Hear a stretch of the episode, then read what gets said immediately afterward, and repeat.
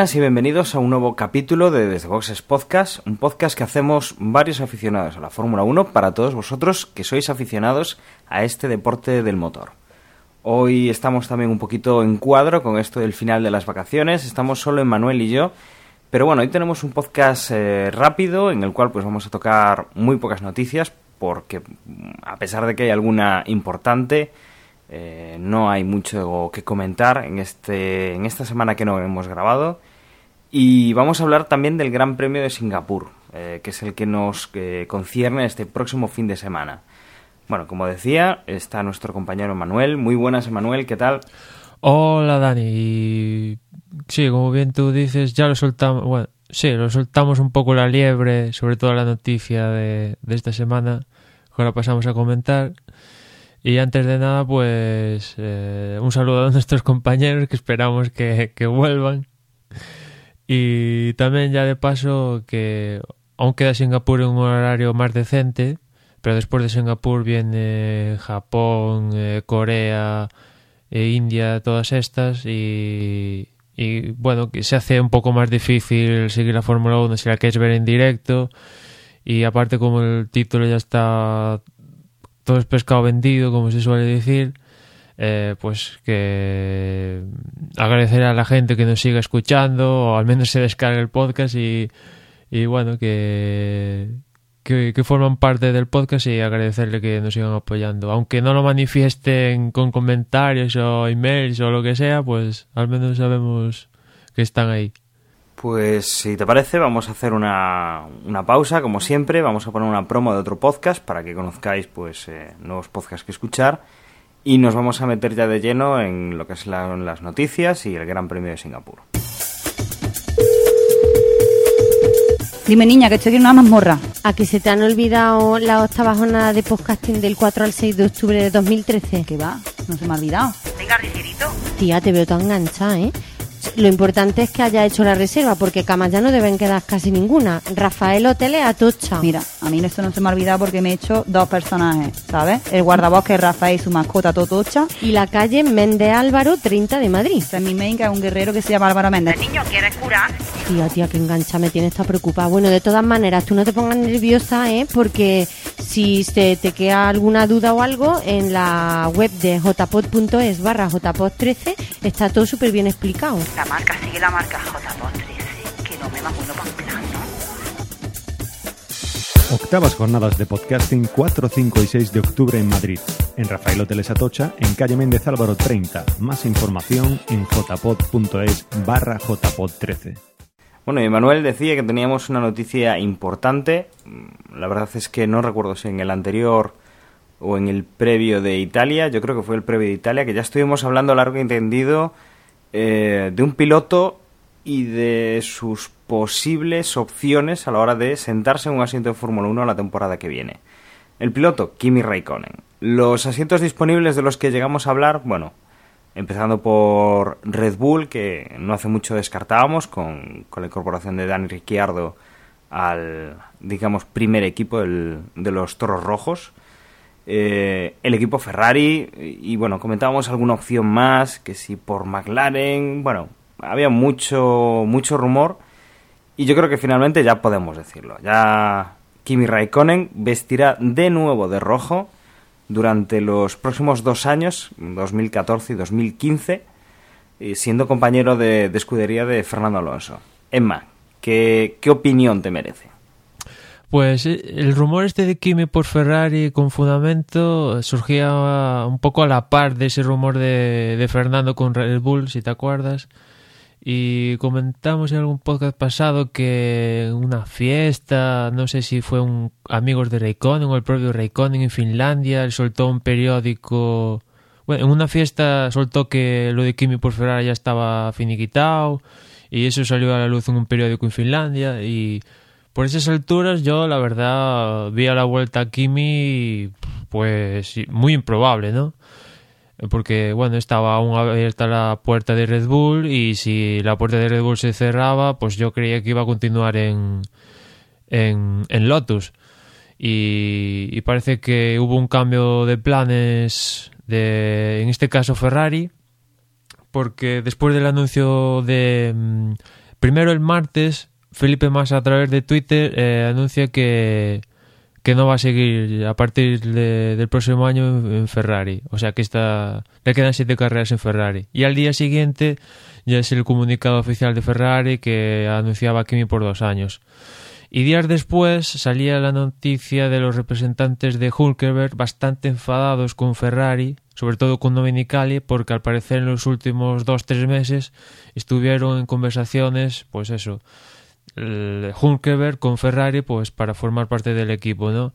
Y el martes, eh, por la noche, previo al miércoles, donde se anunció a Kimi, al parecer Dominicali rompió las negociaciones con con la parte de enviándolo, enviándole un SMS. Con lo cual, la conclusión es que la idea de Ferrari inicial era que Massa no iba a seguir de, de ni ninguna forma y irse por, por Hulkenberg. Y ahí debió pasar algo para que hubo un ligero cambio de planes. No sé si influyó en la situación de Red Bull que pasar, que se decidieran por Ricciardo en vez de, de Raikkonen, que eso evidentemente eh, algo tuvo que, que, que, importar, porque si si Red Bull se hiciera por Raikkonen, pues Ferrari ya no le quedaba otra opción, ¿no? Ya no podría tener a Kimi.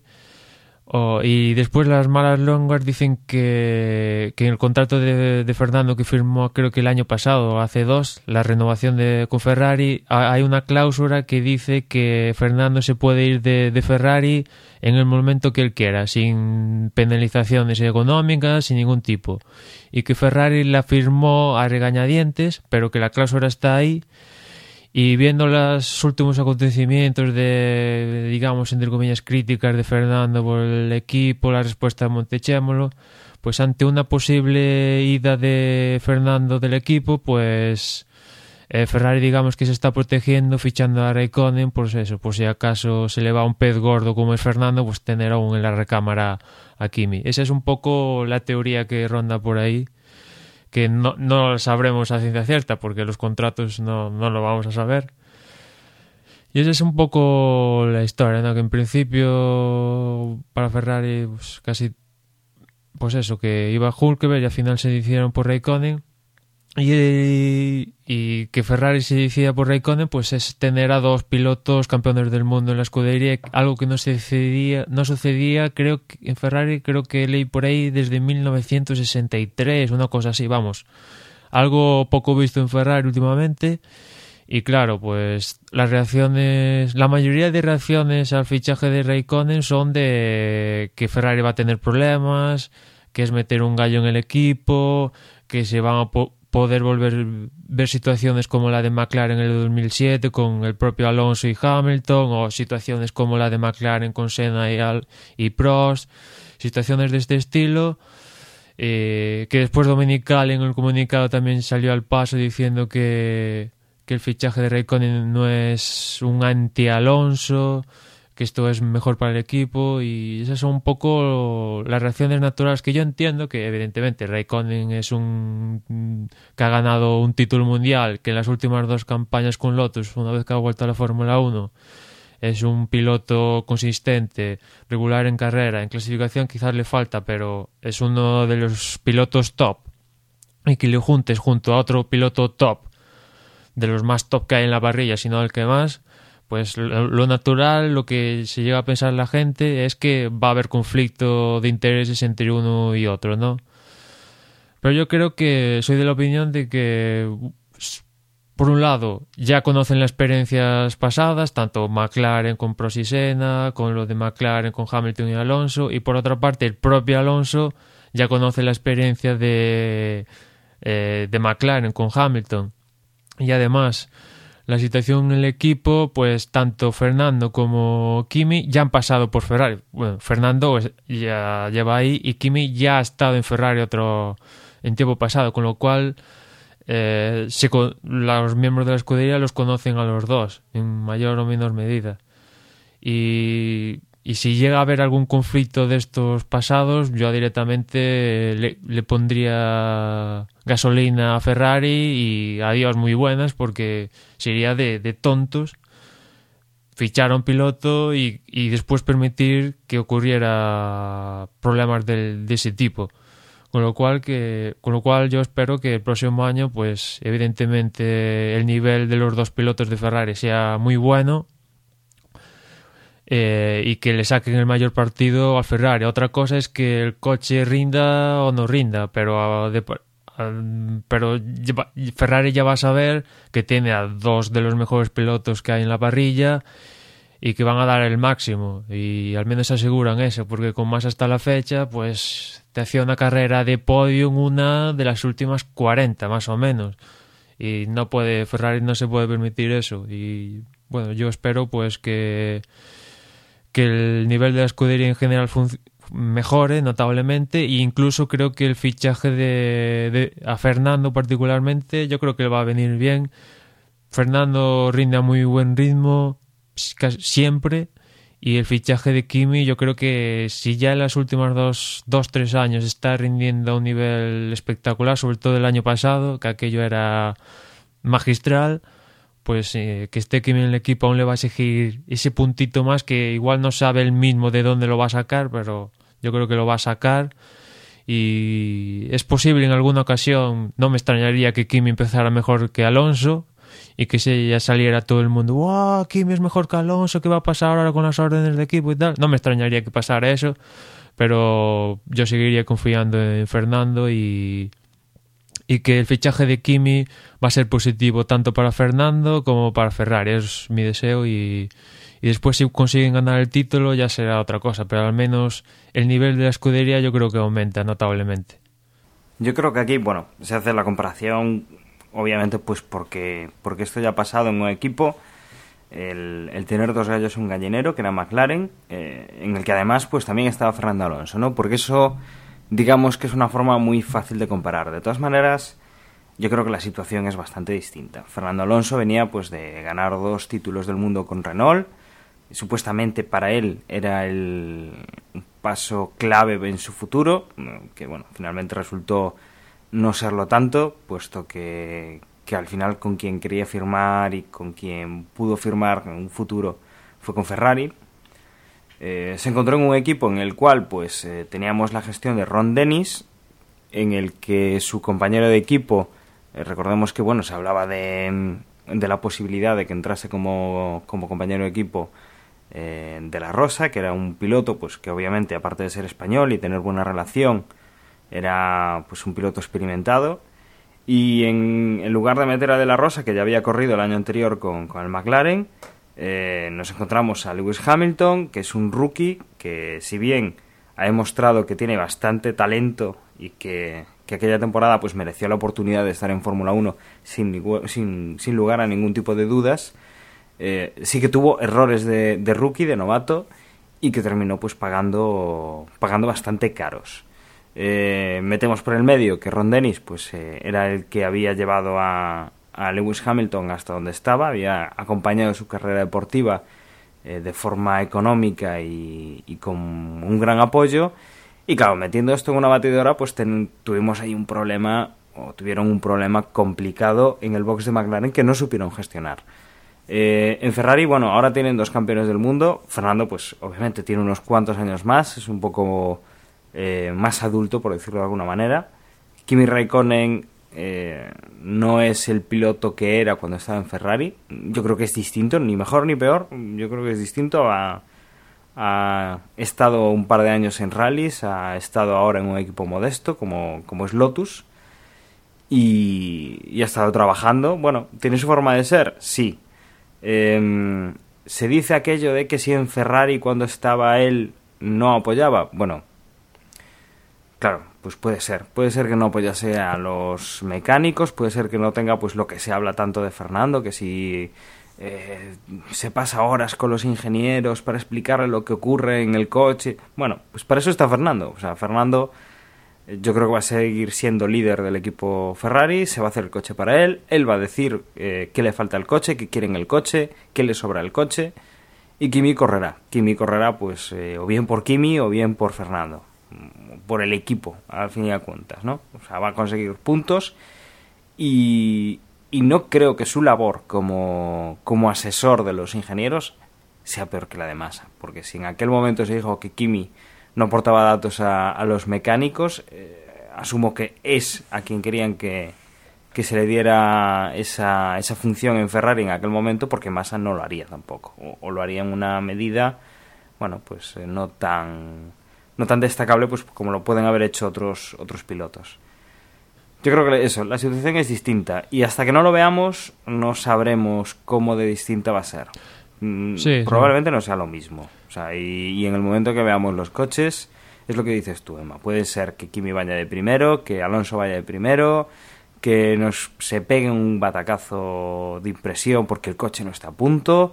eh, no sé, que luchen entre ellos, pero seguro que aburrir no nos vamos a aburrir con esto.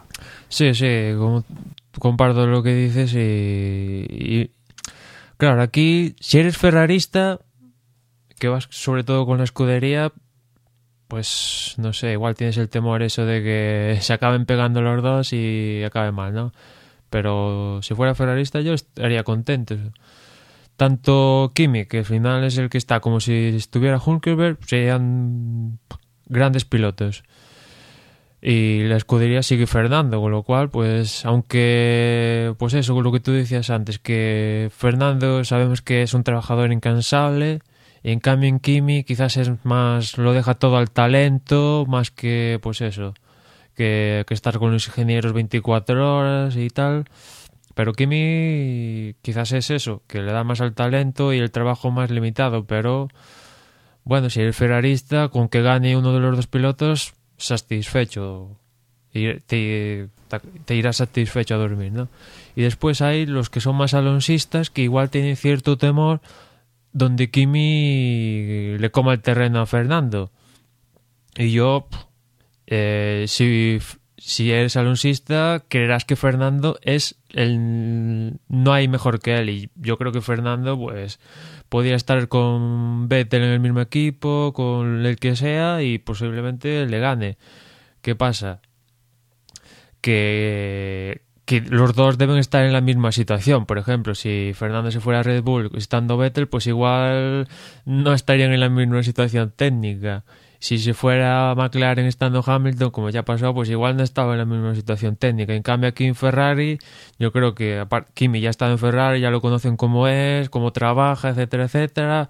Ferrari también sabe cómo, cómo funciona Fernando, su sistema de trabajo y tal. Y yo creo que técnicamente Ferrari le va a dar lo mismo uno con el otro y no va a haber problemas donde que uno va a recibir un alerón súper especial, otro no, va a tardar gran en recibirlo, no. Ahí los dos van a estar técnicamente y, y el mejor, el que, el que sea más rápido en pista, se va a llevar el gato al agua.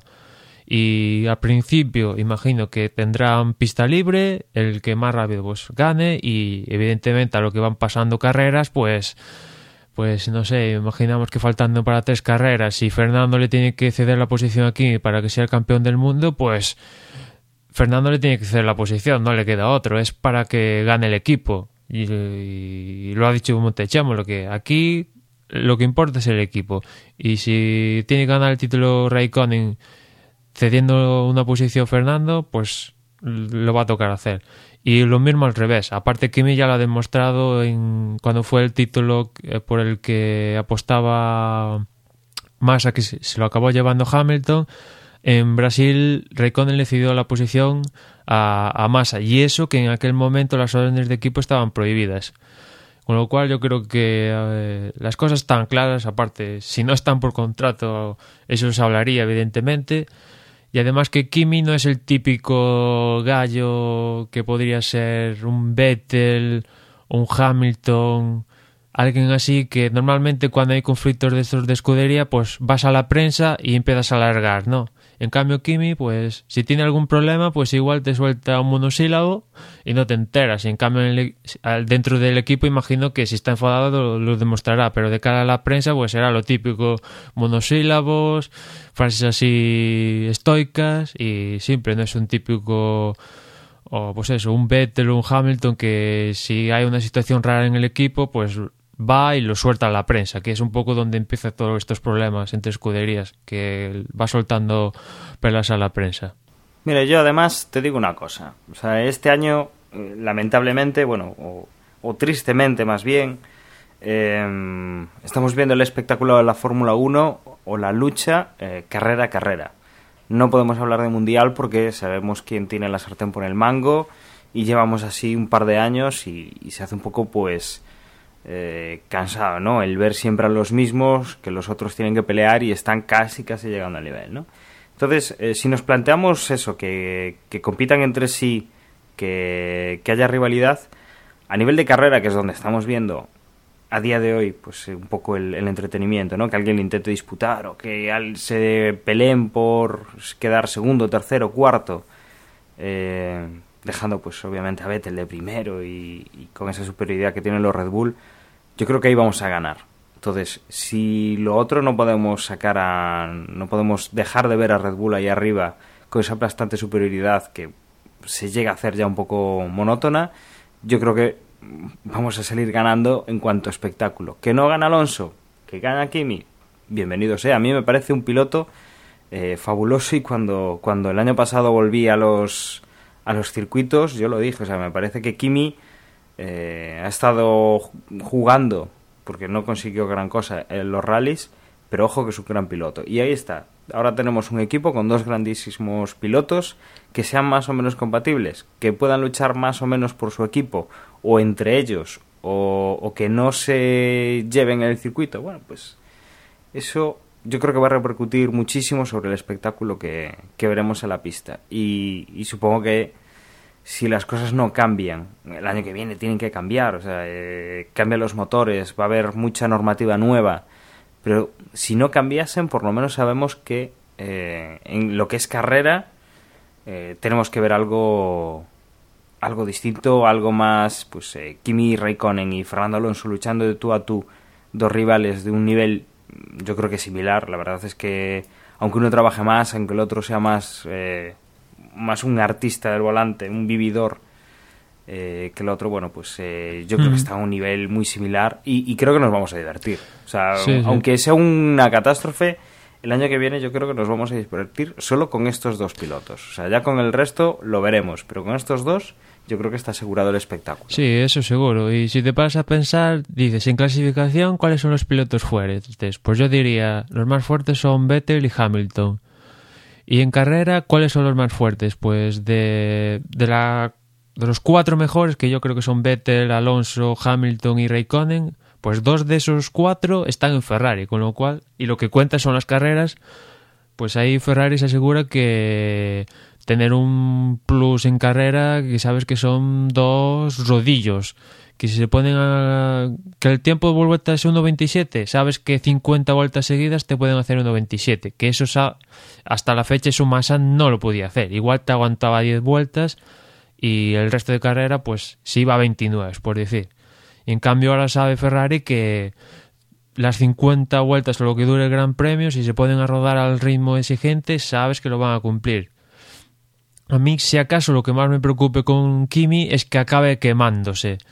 Eh, imagino que ya tiene más experiencia, las escuderías ya, saben cómo manejar a Kimi, me refiero a cuestiones de prensa, de actos y todas estas historias, y espero que no la acabe quemando a, Kimi, que en Lotus, pues Lotus pues lo supo manejar muy bien, ¿no? Ahí no le daba mucho, muchos actos, y prácticamente pues a su aire Kimi y aquí en Ferrari pues ya es una escudería mm, eh, más seria que Lotus y a ver cómo lo maneja. Espero que no acabe quemándose Kimi porque bueno que aguante ahí en el equipo y, y será interesante como tú dices seguro que nos vamos a divertir el próximo año. Y lo resultante de que Massa se vaya y entre Kimi pues es que quedan huecos y pilotos en el aire pues por ejemplo resumiendo todos los pilotos y todas las escuderías, tenemos que en Red Bull va Vettel y Ricciardo, ¿no? ya está confirmado. En Ferrari, Alonso y Raikkonen.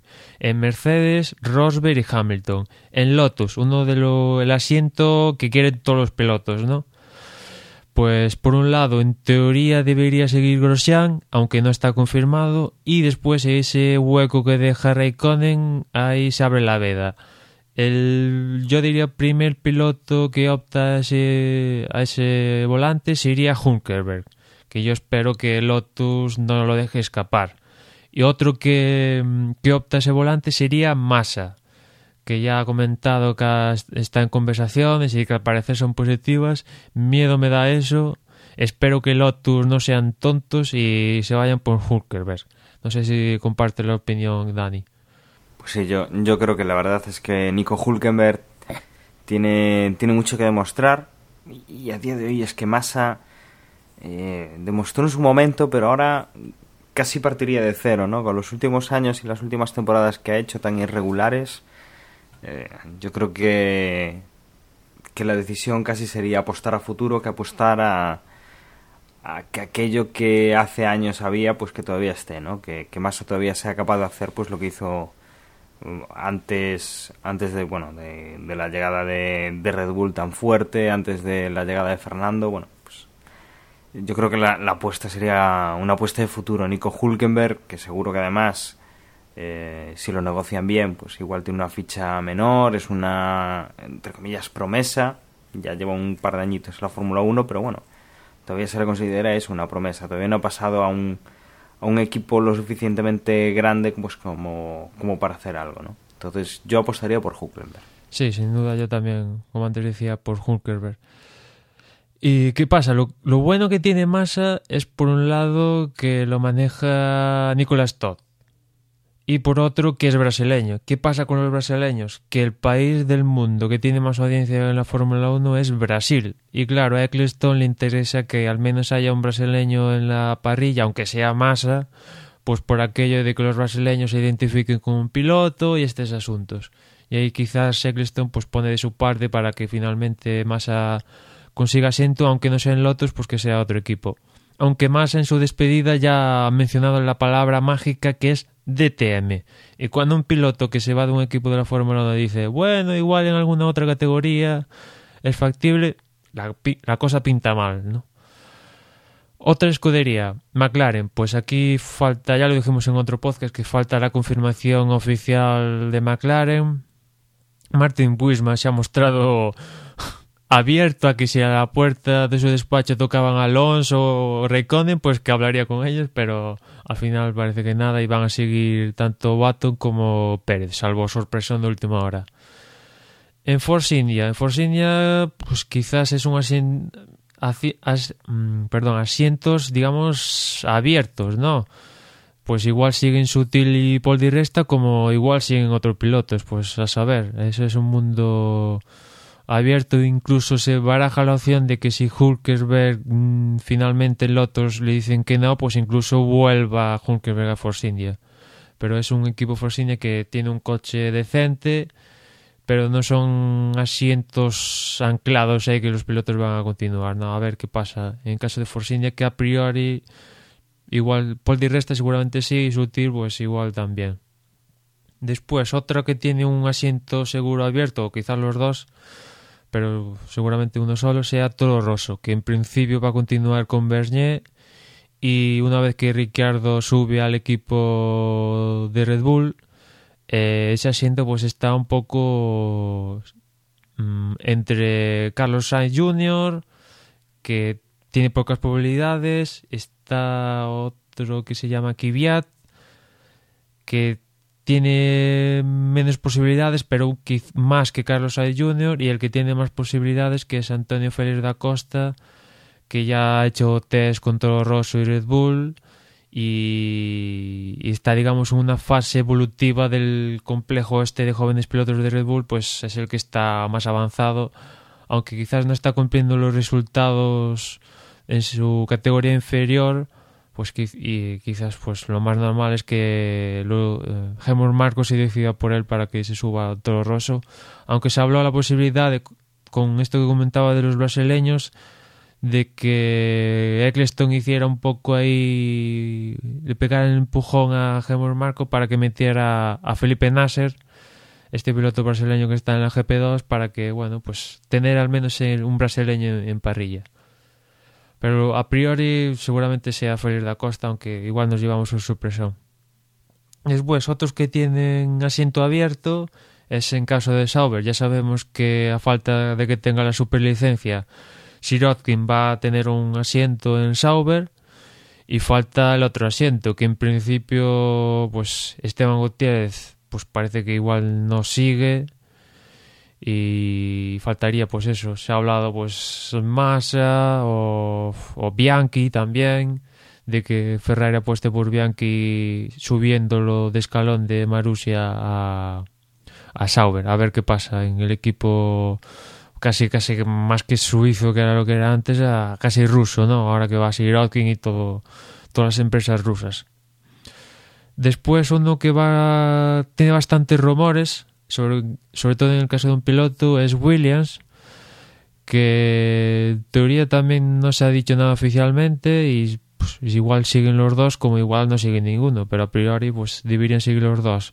Y el caso que tiene, el que ha recibido más rumores es Maldonado, que se hablaba de que Petróleos de Venezuela no estaba muy conforme con el, el rendimiento de Williams, que yo tampoco estaría muy conforme con el rendimiento, y que su aporte séculos, mm, el aporte muy atractivo que aporta PDVSA, se vaya a Lotus con Maldonado. Maldonado, sus declaraciones son de que está muy a gusto en Williams y que por él seguiría en Williams, aunque en las últimas declaraciones no ha cerrado puertas a otras escuderías, pero en principio deberían seguir tanto Valtteri Bottas como, como Maldonado.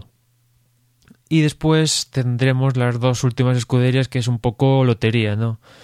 En Marussia, pues eh, este año está Bianchi Chilton. Lo normal es que Chilton siga, como aquello de que el padre es medio dueño del, de la escudería, pues igual sigue. Y el otro asiento, pues a saber, ¿no? Está ahí Bianchi que está por que está básicamente porque es piloto de Ferrari y a saber, a saber qué pasa. Y después en el caso de Caterham, pues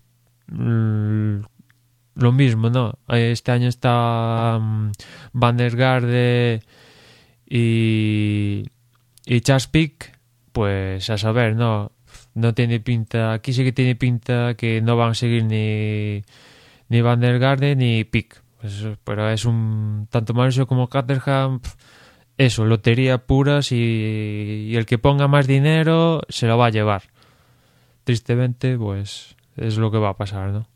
Bueno, pues se van, se van viendo ya incógnitas que teníamos, las incógnitas simples. Eh, el quién iba para qué asiento de la próxima temporada. La incógnita importante es el tema de los motores. Eh, cambio de normativa, cambio de, de configuración de los motores y ahí es donde, donde tendremos pues más, eh, más dudas aún habiendo empezado la temporada. Sí, ahora que lo, que lo mencionas, Dan, de lo de los motores, ese fue un pacto, un, ya lo comenté en el anterior podcast, que ese seguramente sea un factor importante que le ha hecho Kimi irse a Ferrari, porque Lotus, ya nos comentamos los problemas financieros, y irse a Ferrari que maneja su propio chasis y su propio equipo, sin su propio motor, perdón, sin depender de nadie. Y claro, Kimi no es tonto y sabe que el próximo año tener un motor decente va a ser importante. Y yo creo que, aparte de que es Ferrari y tal, pues es un factor que le ha hecho cambiarse de equipo. Sí, seguramente también el tema económico y el tema de la seguridad laboral pues haya sido también un poco el un poco determinante, ¿no? Y yo creo que hemos repasado bastante el tema de, de lo que es la, la Fórmula 1 en sí, de lo que ha dado en noticias esta semana. Eh, Ah, Dani, una cosa, también- una cosa que Sí, con la marcha de Massa hay que recordar el ingeniero de pista de, de Massa, que ahora se me ha ido el nombre. Eh, no es Pat Smiley o... Eh, sí, algo No. así es. eh, eh, pero la cuestión es que, que es un ingeniero de pista casi muy fraternal con, con masa, ¿no? Que son uña y carne y, prácticamente le está radiando toda la carrera a, a masa. Y claro, no pega ni con cola con Kimi y ya se habla de que de que no, no va a estar en Ferrari y que seguramente se vaya a, a, Williams. Con lo cual, pues habrá que ver también eh, Rob ¿no? Es el nombre de- del ingeniero de, de pista de masa y habrá que ver también qué, qué ingeniero de pista le ponen a Kimi porque ta- también es importante eh, qué maneja Kimi en, en pista, ¿no? ¿Quién le da las instrucciones en carrera? Porque en la... Yo creo que yo creo que Kimi va a pedir como A ninguno, no, como el libre. ingeniero de Hamilton, el de Hamilton de la carrera de Monza, ¿no? Que tuvo problemas con la radio. Kimi va a pedir una de esas, una radio de esas que no se oyen. Recordar que la, en la pasada etapa de Kimi en Ferrari, pues eh, su ingeniero de pista era mm, el, el de Alonso actual, eh, Estela. Eh, con lo cual, pues imagino que Fernando no lo va a querer soltar ni, ni Estela a, a Fernando, con lo cual, pues a ver quién, quién ponen para que le dé las instrucciones a Kimi. Otra otra nueva incógnita para la temporada que viene, el ingeniero de pista de Kimi Raikkonen. Papelón, papelón de los de los importantes además. Y, y bueno, eh, una última nota, ¿no? Teníamos ahí, Emanuel, el tema de... Bueno, ya para, para los aficionados al cine y a la Fórmula 1, eh, recordemos que este fin de semana, eh, por lo menos en España, se, se estrena la película Rush, que cuenta pues un capítulo de capítulo interesante de la Fórmula 1, igual no tan conocido pues como, como otros otros famosos duelos de pilotos, pero que, que la verdad es que he visto el tráiler y visto las últimas imágenes, creo que creo que promete, ¿no, Emanuel? Sí, la película es seria, pues el director es nada menos que Ron Howard, que ha ganado creo que varios Oscars. Y, bueno, es una, una película seria, no, no cualquier cosa. Y que está protagonizada por Daniel Brühl, que se encargará de, de ser Nicky Lauda en, en el film, y Chris Hemsworth, pues que se encargará de hacer James Cant. Y para que suene Daniel Brühl, pues mm, igual no le suena a nadie, pero sí que le sonará a mucha gente Chris Hemsworth, Chris Hemsworth, a ver si lo digo bien, pues por ser Thor y aparecen los Vengadores, ¿no? Y aparte también está Olivia Wilde, que hace medio, creo, una, novieta de lo que sería James Hunt. Y bueno, la verdad, como tú dices, Dani, pues los trailers, la, pita, la peli tiene una pintaza increíble. Y en esto, en este último año que estuvieron rodándola, pues salían noticias de que Eccleston creo les dejara algunas piezas de estas de coleccionista de Eccleston, coches antiguos para rodar em, partes de la película con coches originales. Eh, se fueron al viejo Nürburgring para rodar esas escenas. Y la, la verdad es que la película tiene una pintaza increíble. Y es interesante que haya películas eh, que tengan con relación con la Fórmula 1. Pues hace dos años, creo, ¿no? Salió el famoso documental de Senna. Eh, ahora va a salir la película esta de Rush. Y ahora también va a salir un documental importante. Creo que sale el 1 de octubre. Para, para alquilar ya pues en iTunes y todas estas historias.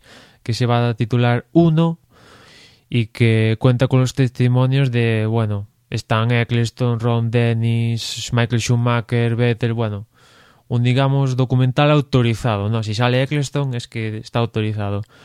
Y es bueno que, pues eso, que salgan películas documentales interesantes de, de la Fórmula 1 y, y al margen de documentales, pues la película pues tiene bastante muy buena pinta, el tráiler fantástico, el tratamiento que ha hecho Ron Howard parece que va a estar bastante bien.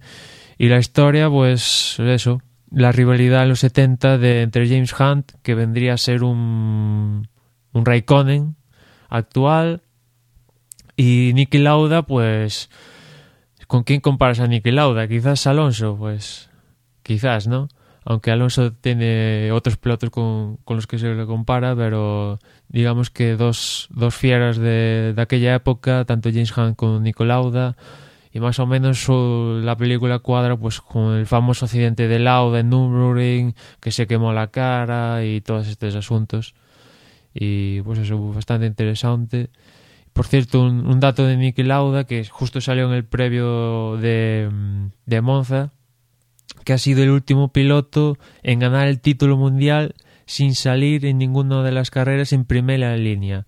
Algo increíble, ¿no? Niki Lauda que creo que es tricampeón del mundo y normalmente la gente suele mencionar a, o a Prost o a Senna o a Schumacher, ahora imagino que Vettel o Alonso o incluso a Hamilton, pero hay buenos pilotos ahí atrás, como uno de ellos es Niki Lauda, pero bueno, Mansell, etcétera, etcétera, hubo grandes pilotos en los 70, ¿no? Y normalmente suelen verse solapados con Prost, Senna, hacia adelante, pues aquí pues tenemos la historia de James Hunt y Niki Lauda. Sí, la verdad es que nosotros la veremos tan pronto podamos y seguramente pues hagamos alguna reseña en el podcast pues para, para los que quedéis indecisos y queráis una opinión ya vista la película pues para, para que os decidáis, ¿no? Yo no, no creo que espere mucho para verla. Y bueno, Emma, si te parece, eh, aquí estamos para hablar del Gran Premio de Singapur. Nos hemos entretenido con las noticias o la noticia. Y si te parece, pues hacemos una pausa y nos metemos ya a comentar lo que pasará este fin de semana.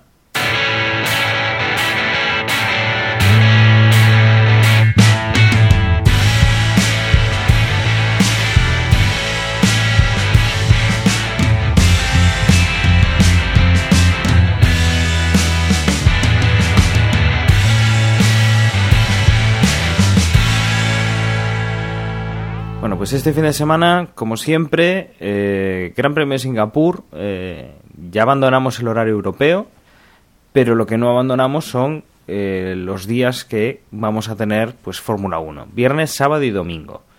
El viernes, pues vamos a empezar a las 12 de la mañana, estamos hablando de, de hora, hora española, hora peninsular española.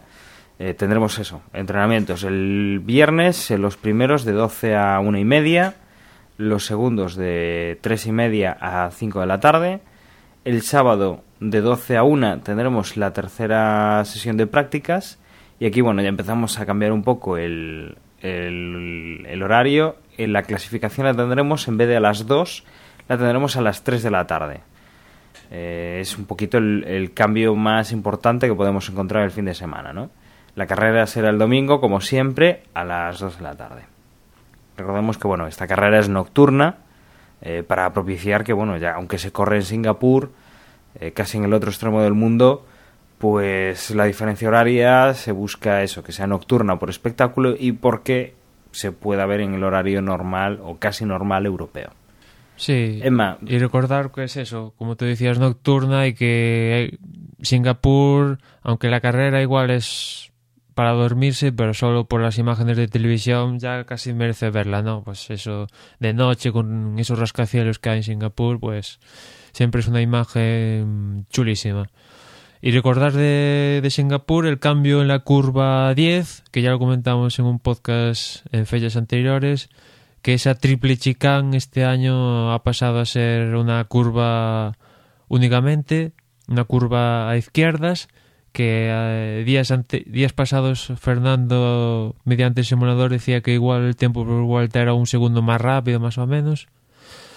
Y, y, en cuanto a neumáticos, pues aquí va a haber un... Bueno, va a ser interesante a ver cómo, cómo reaccionan los neumáticos, porque eh, Pirelli va a llevar los super blandos y los medios, con lo cual hay un escalón y además vuelve el super blando, con lo cual pues imagino que habrá en torno a dos... Bueno, a ver, habrá que ver la degradación, eh, pero será interesante ver cómo, pues eso, el escalón importante, pues imagino que igual el super blando es un, un, segundo y medio, incluso dos con respecto al medio, y eso en estrategias de carrera va a ser, va a ser interesante. Y, y en cuanto al DRS, pues va a ser las mismas zonas de DRS que el año pasado, que son en la línea de meta, no toda la línea de meta, es un, tramo, y después a partir de la curva 5, que es donde normalmente suele haberlos más adelante también, al final del, la, la zona empieza en la, después de la curva 5, pero en ese tramo del circuito de Singapur es donde normalmente suele haber más opciones de adelantamiento. Y si le metes el DRS pues más se cabe. La zona de, de línea de meta quizás mm, si hay diferencia entre los coches pues ayude evidentemente el DRS, pero quizás ayude más esa primera zona inicial para acercarse y, y para rematar después de la curva 5. Y Sí, además la, la zona de detección, la, la primera zona, que sería pues eh, no la línea de meta, sino a partir de la curva 5, eh, lo que te comentaba yo antes, el- la curva 3 es una horquilla bastante cerrada, no llega a ser como el alfiler, pero pues sí que es una curva bastante cerrada y justo después de esa curva es donde tienen el punto de detección. Ahí veremos seguramente más de uno eh, que venga lanzado en la primera en la recta de meta con el DRS y ahí se busquen eh, eso, pues pegarse para llegar bien a la zona de detección del, de la recta larga de DRS y sobre todo el llegar pegaditos en la zona de DRS para aprovecharla toda. Yo creo que eso va a ser un, un sitio interesante pues para tener en cuenta, ¿no? Esa horquilla, esa, esa curva cerrada que, que va a dar bastante juego, sobre todo en eso, en, apuradas de frenada y en gente que se pueda pasar un poquito por ahí. Sí, ahora que comentas las, las apuradas frenada, recordar puntos interesantes de Singapur. A ser un- una carrera urbana, pues los muros están muy cerca. Justo en esa curva 5, eh, Schumacher en sus últimos tiempos ha llevado puesto algún piloto. Suele ser una- un punto de, de donde suelen pasar algún toquecito con algún coche en esa curva 5. Después también recordar la famosa entrada eh, a ese microtúnel que tiene Singapur, que pasa por debajo de la grada, donde es más o menos a final, hacia el final de carrera algún piloto se suele pasar y comerse el muro y eso provocar un safety.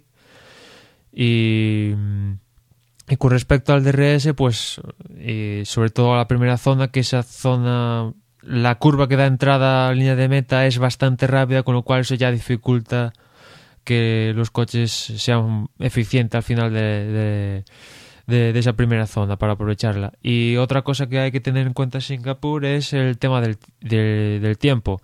A previsión de hoy, a falta de, de menos de siete días, pero son pues eso, cinco días que faltan, las previsiones son muy negras, de tormentas y los tres días, viernes, sábado y domingo, son bastantes negras, pero creo recordar que ya ha pasado en otra ocasión que las previsiones son eran muy negras y al final nada de nada, o cayó gotas el viernes nada más, pero en el caso de que llueva, ahí está el conflicto, ¿no? Que dependiendo de la cantidad de llueva, al ser una pista con luz artificial, ¿qué pasaría? Si se corre, no se corre, eh, se retrasa la carrera, no se retrasa, todo este asunto. Habrá que ver si en el caso de llover, ¿qué pasa? Porque, bueno, una carrera normal, pues llueve, pues si es mucha intensidad, safety o la paras y nada, retraso y a volver a correr, ¿no? Cuando pare un poco.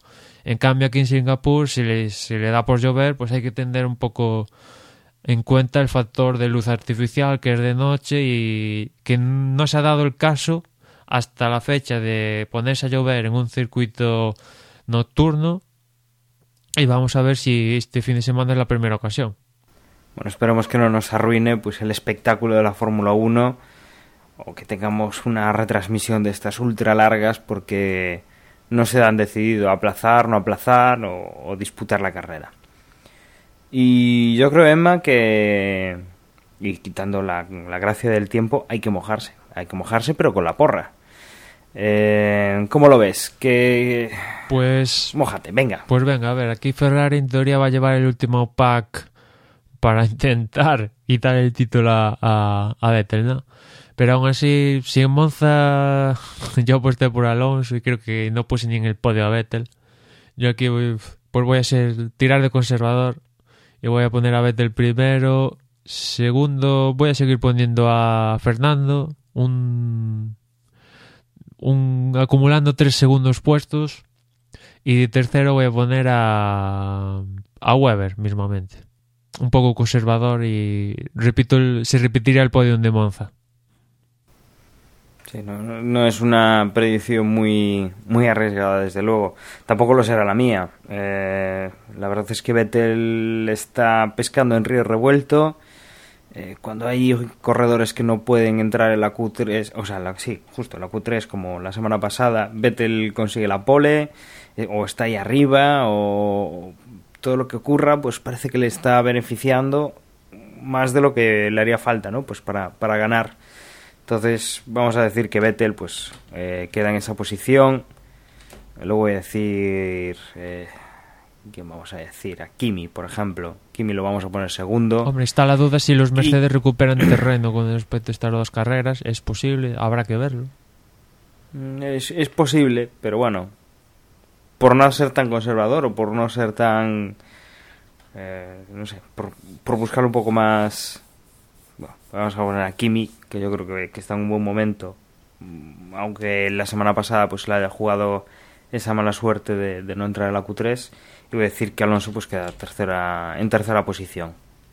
Y no sé tú, Dani, pero yo si fuera Vettel, o sea, matemáticamente no tengo el título aún, pero está muy cerca. Y viendo las carreras que quedan y las que tengo ganadas, yo me pondría como objetivo llegar a las 10 victorias en una misma temporada, que creo que muy poquitos pilotos han logrado 10 victorias o más en una misma temporada. Y yo creo que Vettel sí se pone, las tiene a tiro, ¿eh? Porque el año pasado, estas carreras que vienen, fue donde marcó la pauta, él y su coche. Y este año ya lleva 6, ¿no? Si no me fallan las fe no me fallan los números, y quedan 7. Y yo creo que si fuera Vettel, mi objetivo era seguir marcando historia. Y la historia es cuatro títulos del mundo y más de 10 victorias en un año, que eso ya es mm, ponerse a la altura de muy poquitos. No, desde luego tiene todas las papeletas. Pensemos que el año pasado eh, Fernando lideraba, mm, tenía una distancia bastante considerable, como la que puede tener Vettel a día de hoy, y que durante el verano pues la perdió casi toda y tuvimos un final de verano y un principio de, otoño, acabando ya la temporada de Fórmula 1 bastante reñido, pues por eso, por los puntos que, que Vettel fue rascando durante toda esa segunda parte de la temporada y que los problemas que fue teniendo Fernando pues para, para mantener los puntos de ventaja. Eh, si se repite lo mismo con Vettel atacando de la misma manera y ahora ya tiene cuarenta y tantos puntos, eh, casi 50 puntos de ventaja, eh, aunque Fernando hiciera todas las carreras segunda, si Vettel hiciese todas primeras, pues la verdad es que o le sacaría unos cuantos puntos más, la verdad. No, sería muy difícil lo que tú dices, el, llegar a, a superar las 10 carreras ganadas esta temporada. Yo al menos espero que, ya sabiendo que, que Vettel lo tiene ganado, pues que al menos las carreras tengan su salsita, que, que pues eso, que, que se involucre Kim otra vez, que vuelva Mercedes, que a Vettel pues no esté inspirado ese día, que es muy difícil, ¿no? Que eh, Fernando esté, pues, es, eh, y el Ferrari que se salga, bueno, espero que al menos las carreras sean pues eso, pues que no sea el típico Vettel primero sale, 10 segundos, Alonso segundo y no puede adelantar a Vettel y se acabó, ¿no? A ver, Sí, tener un, un poco de emoción que sea no en el campeonato, sino en, en lo que son las carreras y también por el, por el primer puesto ¿no? del cajón, no solo por el segundo, tercero, cuarto, hmm, sí, sino sí. pues eh, ver un poco toda la carrera con espectáculo y por lo menos en el caso de que Vettel pues quedase primero que lo luche, ¿no? que tenga que, que que remontar, que, que hacer algo distinto. Sí, y después son las últimas carreras en... Bueno, las últimas carreras en el caso de Weber en Fórmula 1 y en el de Massa en Ferrari. Y ahora Massa no teniendo presión, bueno, presión entre comillas, sabiendo que en Ferrari no, no tiene que demostrar nada porque no va a estar. Y Weber sabiendo que no va a estar en Fórmula 1, pues hasta ahora la temporada ha ido tranquila, ¿no? Y a ver si hacen alguna locura, sobre todo más Weber que Massa y a ver si montan alguna algún, algún conflicto si surge o algo. Imagino que Weber se querrá despedir con al menos una victoria en su último año, imagino, y no sé si Red Bull estará No creo, no creo que Weber lo haya hecho mal esta temporada. Mm, Lo que pasa es que, bueno, igual él es un poco discreto porque es Weber, porque es el segundo piloto de, de Red Bull, escudero de, del gran Sebastian Vettel, que es el que gana la carrera. Pero bueno, yo creo que los que hay por delante, que son un poco más jóvenes que él y un poco más eh, un poco mejor posicionados, Fernando Alonso, Kimi, Hamilton, eh, pues yo creo que han, que han hecho grandes carreras y lo han eclipsado un poquito, ¿no? Ya no, no digamos su compañero de equipo, pero bueno, el resto sí que han pues eh, eclipsado las actuaciones de, de Weber, que bueno, se despedirá no mal, sino es un segundo piloto de un gran equipo, está en la parte de arriba, digamos, de, de la clasificación, pero bueno, no, no sé yo si llegará a ganar alguna carrera, está pues en eso, con una temporada en la cual eh, los pilotos que son un poco superiores a él o que tienen eh, bueno sí los que tienen la superioridad en las manos y no en el coche por encima de él pues eh, yo creo que están haciendo una gran temporada pues como para que tenga igual esa despedida tan tan dulce casi tendría pues que ser eh, medio un poco regalo pues Sí, que, sí. que se retirara con alguna victoria A eso iba. Weber sabe que o Vettel o Red Bull o los dos que le deben una victoria, ¿no? Y si en una carrera se da que Vettel va primero y segundo va Weber, que está a punto de producirse esa situación, yo creo, será Red Bull de tener el detalle de decirle, Vettel, afloja un poquito y que gane Weber. Y Weber lo aceptaría porque Weber es bastante orgulloso, ¿no? Y Weber lo aceptaría, ganaría. Se daría la situación. A mí tengo interés por ver si dándose la situación de que Vettel primero, Weber segundo, si le dicen, oye Vettel, venga, vamos a regalarle la victoria a Weber o, o no. Vettel empeñado en ganar y Weber que no se va a ir con la victoria. Tengo interés por ver si se da. Sabiendo cómo es Vettel, incluso estaría a la vuelta rápida. Antes de, antes de dejarle ganar a su compañero de equipo que se retira, que se va de la Fórmula 1, que ha sido un gran piloto durante muchos años, yo creo que van a hacer la vuelta rápida. Sí, y Weber, que ahora hablaba que no tenía presión ninguna ni nada, pues ya, ya ha soltado que, que al acabar el contrato de Kimi, el que va a ir a Ferrari es Vettel, ahí soltando perlitas Weber, que, que bueno, pues eso, no tiene presión y, y, y cuando nos enteramos esto de que Weber no iba a seguir, yo ya dije, a ver qué pasa con Weber, ahora no, que no va a tener, pues eso, que ya no sigue y a ver si suelta el latigazo a- al equipo y a Vettel en especial, a ver qué pasa en estas últimas siete carreras.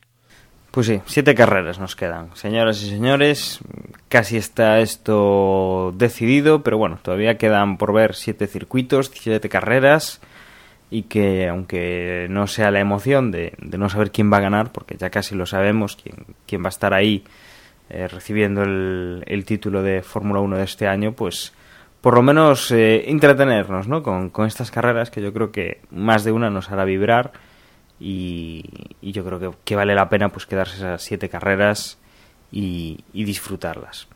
Eh, Emma, yo no sé si tienes alguna cosa más que añadir o, no, nada o algo más. que La se nos verdad es que está bastante tranquilo y ya teni- tuvimos hoy solo el Raikkonen y lo de Ras y pero la- está muy tranquilito el- la Fórmula 1.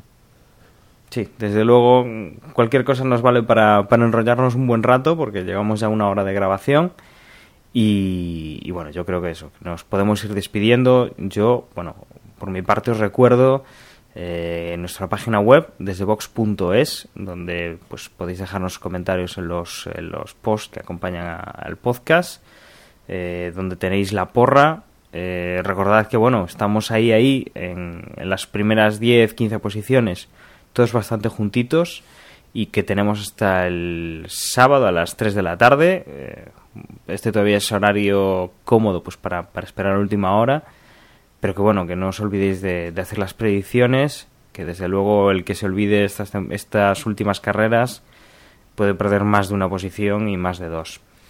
Eh, el correo desde boxespodcast.gmail.com y ahí nos podéis mandar también cualquier comentario de correo, crítica, pregunta, eh, lo que se os ocurra. Y bueno, por mi parte, eh, nos escuchamos en el próximo Desde Boxes. Un saludo y hasta luego.